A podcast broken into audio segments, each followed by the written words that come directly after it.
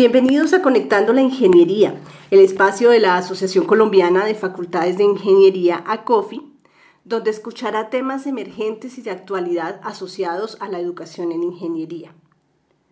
Está con nosotros el ingeniero Julio César Cañón, ingeniero civil y profesor asociado de la Universidad Nacional de Colombia, con quien trabajamos de manera permanente y es además un aliado en el Comité Académico del Encuentro Internacional de Educación en Ingeniería, uno de los eventos más representativos de la asociación. Profesor Cañón, gracias por acompañarnos de nuevo con sus opiniones y conocimientos que sin duda dejan grandes reflexiones. No, el, placer es totalmente mío, es acompañar a la asociación en, este, en esta nueva iniciativa y, y, contribuyendo con algunos comentarios que puedan ser de utilidad para que la comunidad de ingeniería eh, promueva, desde luego, un debate sobre estos importantes asuntos. Gracias, profesor. La ingeniería, pues como todos sabemos, es una profesión que resuelve los problemas de la sociedad y que ha sido un motor de desarrollo para las comunidades. Dentro de esta perspectiva, ¿qué se requiere en la formación de un ingeniero según su criterio para que éste dé respuestas en la construcción de una mejor sociedad? Pues yo creo que en, esa, en, la pregunta que, que, se formula está contenida la, digamos, la semilla, la genética de la respuesta. La ingeniería se piensa y se percibe y se utiliza para resolver problemas. Del otro lado hay unos entornos que tienen problemas, de tal forma que allí de alguna manera se encuentra el punto de enlace. El punto de enlace entre la ingeniería y el entorno son los problemas.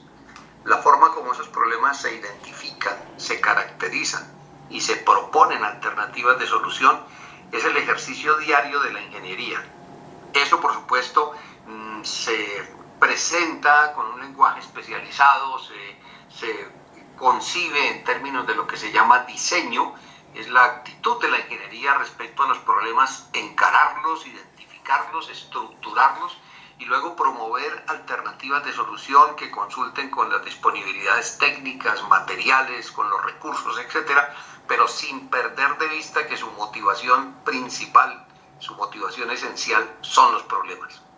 Del otro lado, eh, en una situación que incluso puede estar totalmente divorciada de los intereses académicos de la ingeniería en las facultades y en las escuelas y, y en los departamentos de ingeniería, Está la sociedad con problemas que muchas veces intenta resolver mediante mecanismos que no utilizan lo mejor del conocimiento, que no racionalizan el uso de los resultados, pero tenemos en general entornos que intentan resolver. Así que acercar la ingeniería, que se prepara para resolver problemas, con el entorno que tiene problemas para que sean resueltos, es una de las formas inteligentes de promover el desarrollo, por lo menos desde la perspectiva material de la sociedad.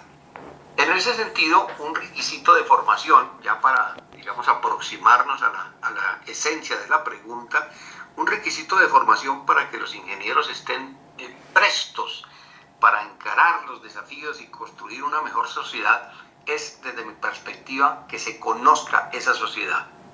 Porque damos por hecho, puede que aquí tengamos alguna posición un tanto temeraria, que la dotación tecnológica, el conocimiento, los instrumentos, la metodología, la capacitación es, uno de los, es una responsabilidad central de las facultades y escuelas de ingeniería anualmente en las reuniones que promueve la asociación, por ejemplo, en el encuentro internacional, uno ve, es un escenario magnífico para encontrar todo el trabajo que las facultades están haciendo, preparándose, adelantándose a veces incluso a los acontecimientos tecnológicos para ver cómo se utiliza lo mejor del conocimiento de la humanidad en beneficio de esa formación de ingenieros.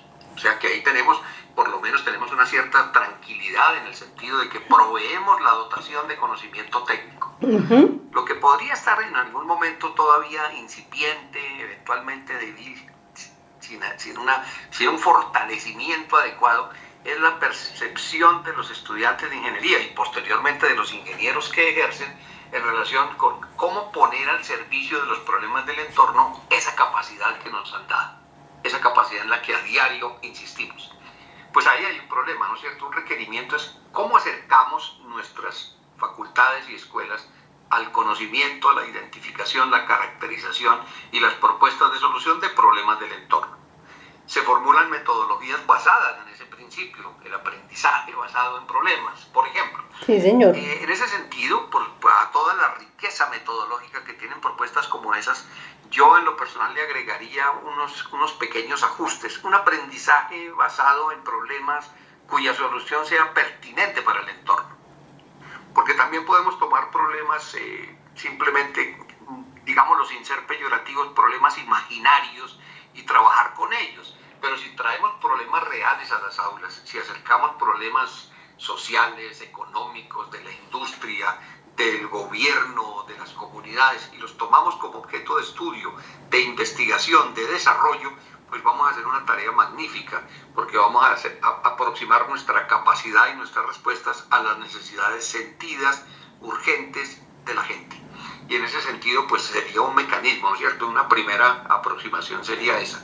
Un requisito sería conocer el entorno, tomar los problemas, tomarlos con seriedad, con rigor y aproximarlos para que sean objeto de nuestro estudio y a través de ellos podamos entregarle respuestas calificadas, eh, robustas a las personas del entorno que tienen las necesidades que utilizamos. Ese sería un mecanismo muy interesante, reconociendo que actualmente hay muchísimas iniciativas que van en esa dirección. Eh, todas las facultades tienen programas de extensión, de aproximación a los problemas de la comunidad, etcétera, pero creo que hace falta estructurar eso y, y convertirlo en una herramienta poderosa de presencia de la ingeniería en la sociedad. Es un punto en donde no sé si, si es claro para todos, pero la ingeniería socialmente tiene un lugar que no siempre es reconocido con justicia, por muchas razones que no es el momento de, de, enumerar y de profundizar, pero muchas razones alejan a la tecnología, al conocimiento, a la ingeniería de la agenda de la sociedad en general. Mm, sí, Entonces, es muy cierto. No se percibe normalmente, ¿no? la gente no entiende que la solución de los problemas se está, usando un término coloquial, se está cocinando en las escuelas y en las facultades de ingeniería, que allí puede buscar soluciones, que allí puede acudir cuando las necesita. Normalmente apela a otros mecanismos y denuncia sus problemas y muestra sus necesidades a veces de manera equivocada, porque no sabe, no hay unos canales que comuniquen y allí nos acercamos a otra percepción. Un mecanismo de refuerzo como requisito de formación es mejorar la comunicación, sobre todo la que va del entorno hacia las facultades a través de actividades de presencia en la sociedad, de, yo creo, de ganancia en términos de política. La ingeniería y la educación de ingenieros debe hacer presencia como un actor importante y determinante en la solución de los problemas de la sociedad, no como un simplemente como un agente secundario, como una especie de ayudante marginal, sino como alguien que protagoniza, que tiene las herramientas, que invierte recursos sociales en la preparación de ingenieros e ingenieras competentes justamente para que la sociedad pueda estar tranquila, sepa que tiene dentro de su conjunto social un subconjunto de personas formadas para resolver ese tipo de problemáticas. Entonces, acercar la formación al entorno a través de canales como tomar problemas, llevarlos al objeto de estudio, procurar soluciones y devolverlas a las comunidades, mejorar los mecanismos de comunicación con los diferentes actores, con las entidades gubernamentales, con las empresas, a través de las pasantías y las prácticas que son de común uso en las facultades, pero que de pronto no se capitalizan como mecanismos de ganancia recíproca, de aprendizajes mutuos. Yo creo que ahí hay mucho material en donde las facultades y las escuelas, todos los que tienen responsabilidades de formación, pueden ganar, pueden capitalizar y agregar valor al ejercicio de la educación de ingenieros al tiempo que se aproximan de una manera eh, objetiva, de una manera técnica y de una manera eh, propositiva a, la solución de los problemas del entorno. Desde luego que todo esto, insisto, mm, apoyado en el supuesto de que la parte técnica, de que el conocimiento, de que nuestro compromiso permanente con la actualización, con la posibilidad de un aprendizaje activo, etcétera, se está cumpliendo. Desde luego que se necesita todo el conjunto armónico, todo el conjunto funcionando de una manera dinámica y comprometida. Entonces, esas escuelas y esas facultades que se fortalecen, que crecen, que se hacen eh, reconocidas en el medio, deben proyectar toda esa energía, todo ese potencial, toda esa ganancia cultural hacia sus entornos y de esa manera creo que toda la sociedad gana. Gana en la parte académica, pero gana también en la parte del desarrollo material, de la infraestructura, de la solución de problemas y en últimas, al final, final, como un gran resumen, en la cualificación de las condiciones de vida de todo el conjunto social. Usted ha tocado un tema también muy importante, profesor Cañón, y es el tema de cómo colocar la, la, ingeniería en la agenda pública, porque estos temas que usted está diciendo son realidades que estamos viviendo a nivel de país. Entonces, ¿cómo hacer para que los ingenieros que se están formando en las regiones, en las universidades, en las regiones, eh, puedan articular eso que están viendo en sus, en sus eh, clases a la realidad de cómo mejorar el acueducto de una comunidad en una vereda, cómo enseñarle a la gente a cuidar el agua, cómo enseñarle a la gente a construir pequeñas cosas, eh, digamos, no, no, grandes infraestructuras, pero sí empezar a, generar esa articulación eh, que usted mismo dice es, demasiado importante. ¿Qué hacer ahí? ¿Cómo, cómo, cómo hacer ese llamado para que para que la ingeniería haga, una, haga parte activa de esa agenda pública? Ese es un reclamo que tiene muchos, muchísimos eh, matices. Yo distinguiría dos o tres elementos grandes que, digamos, sean en materia de ampliación y de discusión y de un potencial de debate que luego nos pueda conducir a, a cosas mucho más puntuales, a, a, situaciones un poco más explícitas. Por supuesto, sí, en señor. Primer lugar, en primer lugar, eh, es un hecho que la formación de ingenieros tiene unos elementos universales, eh, con diferentes variaciones y enfoques de tipo metodológico, de estructura curricular o de duración de programas, etcétera, pero es, digamos, es un factor común que la educación de los ingenieros tiene un soporte en la ciencia. La formación de ingenieros incluye una formación básica en ciencias porque no es solamente un ejercicio de aplicaciones instrumentales, hay una fundamentación en la ciencia. Los ingenieros se forman también en lo que se conoce como las aplicaciones o la particularidad de la especialidad de cada una de las ingenierías, así que en eso están sus fortalezas. Y ese carácter universal permite que los ingenieros educados en Colombia, y eso hay que decirlo reconociendo que interpreta una verdad, los ingenieros educados en Colombia tienen un alto desempeño y un gran reconocimiento internacional cuando se trasladan a otras comunidades académicas y profesionales, son normalmente exitosos, son normalmente de alto desempeño y no tienen absolutamente nada, para decirlo en términos así como familiares, no tienen nada que envidiar a ingenieros de otras latitudes. Insisto, desde esa perspectiva de formación de alto nivel. Okay. Otra cosa es que socialmente hay unas deudas y hay unos compromisos que esos sí son particulares, no solamente de tipo nacional, donde podríamos tener una lectura promedio de nuestra condición como país, por ejemplo, sino que yendo mucho más específicamente, como lo señalas, eh, a las regiones, encontramos que hay una enorme variedad de problemas y enorme variedad de urgencias y necesidades. Entonces llegamos a una condición muy interesante y es que nuestras escuelas y nuestras facultades de ingeniería tienen un compromiso extraordinario.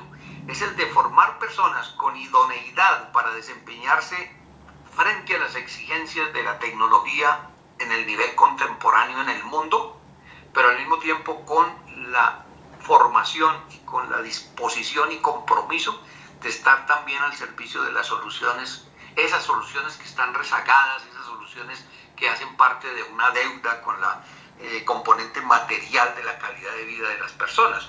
Eh, lo mencionaban, los acueductos, las vías terciarias, la infraestructura institucional, los edificios de las escuelas, de los hospitales, las comunicaciones, el manejo de la producción agrícola. Donde uno pone la vista encuentra siempre una expectativa que se resuelve o espera uno que se resuelva con las disciplinas y las especialidades de la ingeniería por supuesto no de manera aislada, sino en cooperación con otras especialidades, con otras profesiones, pero siempre con algo de protagonismo por ese elemento de tecnología y de conocimiento basado en la ciencia en, la cual, eh, eh, en el cual está inspirado el ejercicio de la ingeniería. Pero entonces tenemos como ese doble compromiso, formar ingenieros competentes para el mundo al mismo tiempo que socialmente responsables y muy sensibles respecto a las necesidades específicas no solamente del país, sino de incluso eh, escenarios geográficos mucho más concretos como tienen que ser eh, en términos regionales en un país como el nuestro. Entonces, ese doble ejercicio incluye fortalecer y mantener en un alto nivel la componente científica y tecnológica de la educación, pero demanda agregar unos elementos que pueden sonar novedosos, pero que en realidad no lo son, desde esa perspectiva entendida de compromiso social. A los ingenieros habrá que darles, ¿no es cierto? Y ese es una, un desafío importante para las escuelas y facultades de ingeniería y en general para las instituciones de educación superior. Habrá que proveerles los mecanismos de sensibilización y de aproximación a otras dimensiones del conocimiento, de la disciplina, del desarrollo que son importantes en el ejercicio profesional. Citemos dos o tres. Los ingenieros deben ser suficientemente competentes en materia de gestión de recursos financieros. ¿Por qué? Porque tienen acceso a recursos importantes. Los proyectos de ingeniería, incluso al margen de su ámbito de aplicación, usualmente consumen recursos cuantiosos. Sí, señor, es cierto. Con el respeto debido a otros ejercicios y a otras profesiones, pero normalmente el impacto de los proyectos de ingeniería, para bien o para mal, es un impacto de amplio espectro que puede llegar incluso a comprometer países enteros en materia de recursos. Nosotros somos testigos a diario de proyectos para los cuales ni siquiera toda la capacidad nacional de ahorro, si es que existe, da abasto y entonces tenemos que recurrir a empréstitos, tenemos que financiarnos con el ahorro de otras naciones, con el aporte de otros países. Y eso significa una enorme responsabilidad. Y esa responsabilidad debe estar acompañada, por supuesto, de una formación que haga que los ingenieros sean conscientes del enorme impacto económico y social que tienen sus decisiones y del extraordinario peso que tiene el conocimiento del desempeño financiero, de la gestión de recursos en materia de proyectos y de solución de problemas. Entonces, esa es una dimensión en la cual hay que fortalecer la formación de los ingenieros, pero también en el aspecto puramente social, en la componente ambiental, ni digamos. Ahora no es una cosa de exigencias, de moda, de solamente nuestra preocupación por los problemas del, del ambiente y del calentamiento y del cambio climático. Siempre hemos tenido un compromiso con el ambiente. ¿Por qué? Porque la ingeniería es una empresa transformadora del paisaje. El mundo, desde la perspectiva natural, ha sido afectado grandemente, a veces en forma irreversible, por la acción de la ingeniería. Nuevamente, digamos, asociada con otro tipo de expresiones profesionales, pero fuertemente influenciada por proyectos de ingeniería. Y en consecuencia, ese compromiso, esa conciencia de lo ambiental no es algo de nuevo cuño, no es algo que viene ahora como una moda, sino que siempre ha debido estar involucrada en la mirada de la ingeniería. Pero ahora, por supuesto, con más énfasis por las urgencias y por las demandas sociales de carácter prácticamente universal que tenemos frente a eso. Entonces, si agregamos esa dimensión de lo económico, si colocamos allí al lado el compromiso con lo ambiental, si además de eso ponemos al ingeniero en el escenario en donde corresponde como un agente de transformación y de mejoramiento social, pues será urgente que conozca también elementos de política, elementos de sociología. Eso eh, empieza a mostrarnos un desafío extraordinario, como en algún momento, en una frase eh, afortunada que un colega muy querido cita frecuentemente y se atribuye a un pensador español, eh, no basta con ser ingeniero para ser ingeniero, porque la realidad, estoy citando de manera totalmente de memoria, la realidad le mueve a uno el piso debajo de los pies y cuando se da cuenta el mundo que creyó estar construyendo ha desaparecido. Y eso es un mensaje muy fuerte, cita de Ortega y Gasset, si mal no estoy, que le recuerda a uno que para ser ingeniero hay que hacer algo más que ciencia, algo más que tecnología, algo más que economía, ambiente, sociología, es cómo integramos todo eso y recordamos que todo eso se hace alrededor del humano. Entonces, eso es algo que es un reclamo, nosotros lo simplificamos a veces y somos un poco reduccionistas al llamar a eso formación integral. Y de ahí entendemos que con eso nos hemos como desentendido del compromiso diario y permanente de estar formando personas de una amplitud cultural y de una amplitud cognitiva extraordinaria. Al pensar en esos términos, la ingeniería se reivindica como una profesión extraordinaria y muy importante, no solamente para mejorar la condición de vida de la sociedad, sino para sostenerla, para hacerla durable, para hacerla transmisible a generaciones futuras. Y eso le da una perspectiva extraordinaria, como, no solamente como desempeño, sino como compromiso. Y en esas condiciones, miren ustedes la, magnitud de la tarea que tendrían las facultades, las escuelas de ingeniería, de tal manera que sus productos más importantes, sus egresados, los profesionales que van saliendo a ese mercado que los necesita para mejorar, eh, tengan una conexión no solamente oportunista o una conexión coyuntural con un cierto tipo de problemas, sino que de alguna forma estén al menos enterados. Ese sería pues nuestro compromiso hasta donde podríamos de pronto hacerlo exigible como formadores, como educadores de ingenieros, esté enterado de la complejidad que le espera cuando se enfrente al mundo. Complejidad a la que a diario se le agregan nuevos elementos, eh, nuevas perturbaciones por cuenta de los cambios extraordinarios en materia de tecnología, en materia social, todo lo que vemos a diario que está pasando, hay que hacer el ejercicio de conectarlo y ver la manera de decir esto cómo afecta o cómo debería afectar o cómo debería mejorar nuestro compromiso de educación de ingenieros, porque el mundo que vemos cambiar afuera es el mundo en el que vamos a trabajar luego. Así que, como mencionaba tal vez en alguna pregunta anterior, mejorar los canales de comunicación para que lo que está pasando en el entorno se transmita rápidamente a los diseños curriculares, a las responsabilidades educativas, es un mecanismo necesario para que lo que ha sido el compromiso histórico de la ingeniería con el desarrollo de las sociedades se mantenga, se multiplique y se perfeccione hacia el futuro. Pues la verdad, ingeniero Julio César, muchas gracias porque todas estas luces que usted nos da, pues permiten también grandes reflexiones, ¿no? Es, un tema que, que siempre vamos a, a tener que estar retomando permanentemente. Así que, pues muchas gracias, ingeniero Julio César, por estar con, conectando la ingeniería. Esperamos poderlo tener nuevamente con nosotros y tener estas charlas y estos, y estos espacios de, de compartir ese conocimiento que usted más que nadie como profesor de ingeniería que está todos los días en esta labor nos puede compartir. No, pues repito siempre con el mayor gusto, siempre estaré disponible para atender eh, la invitación de la asociación para conversar sobre estos temas con los colegas, con los integrantes de esa comunidad, que no perdamos de vista, incluye también a nuestros estudiantes, a los egresados, a todo el que de alguna manera tuvo alguna vez un contacto, así hubiera sido marginal, con este enorme y hermoso compromiso de educar ingenieros. Muchas gracias, profesor.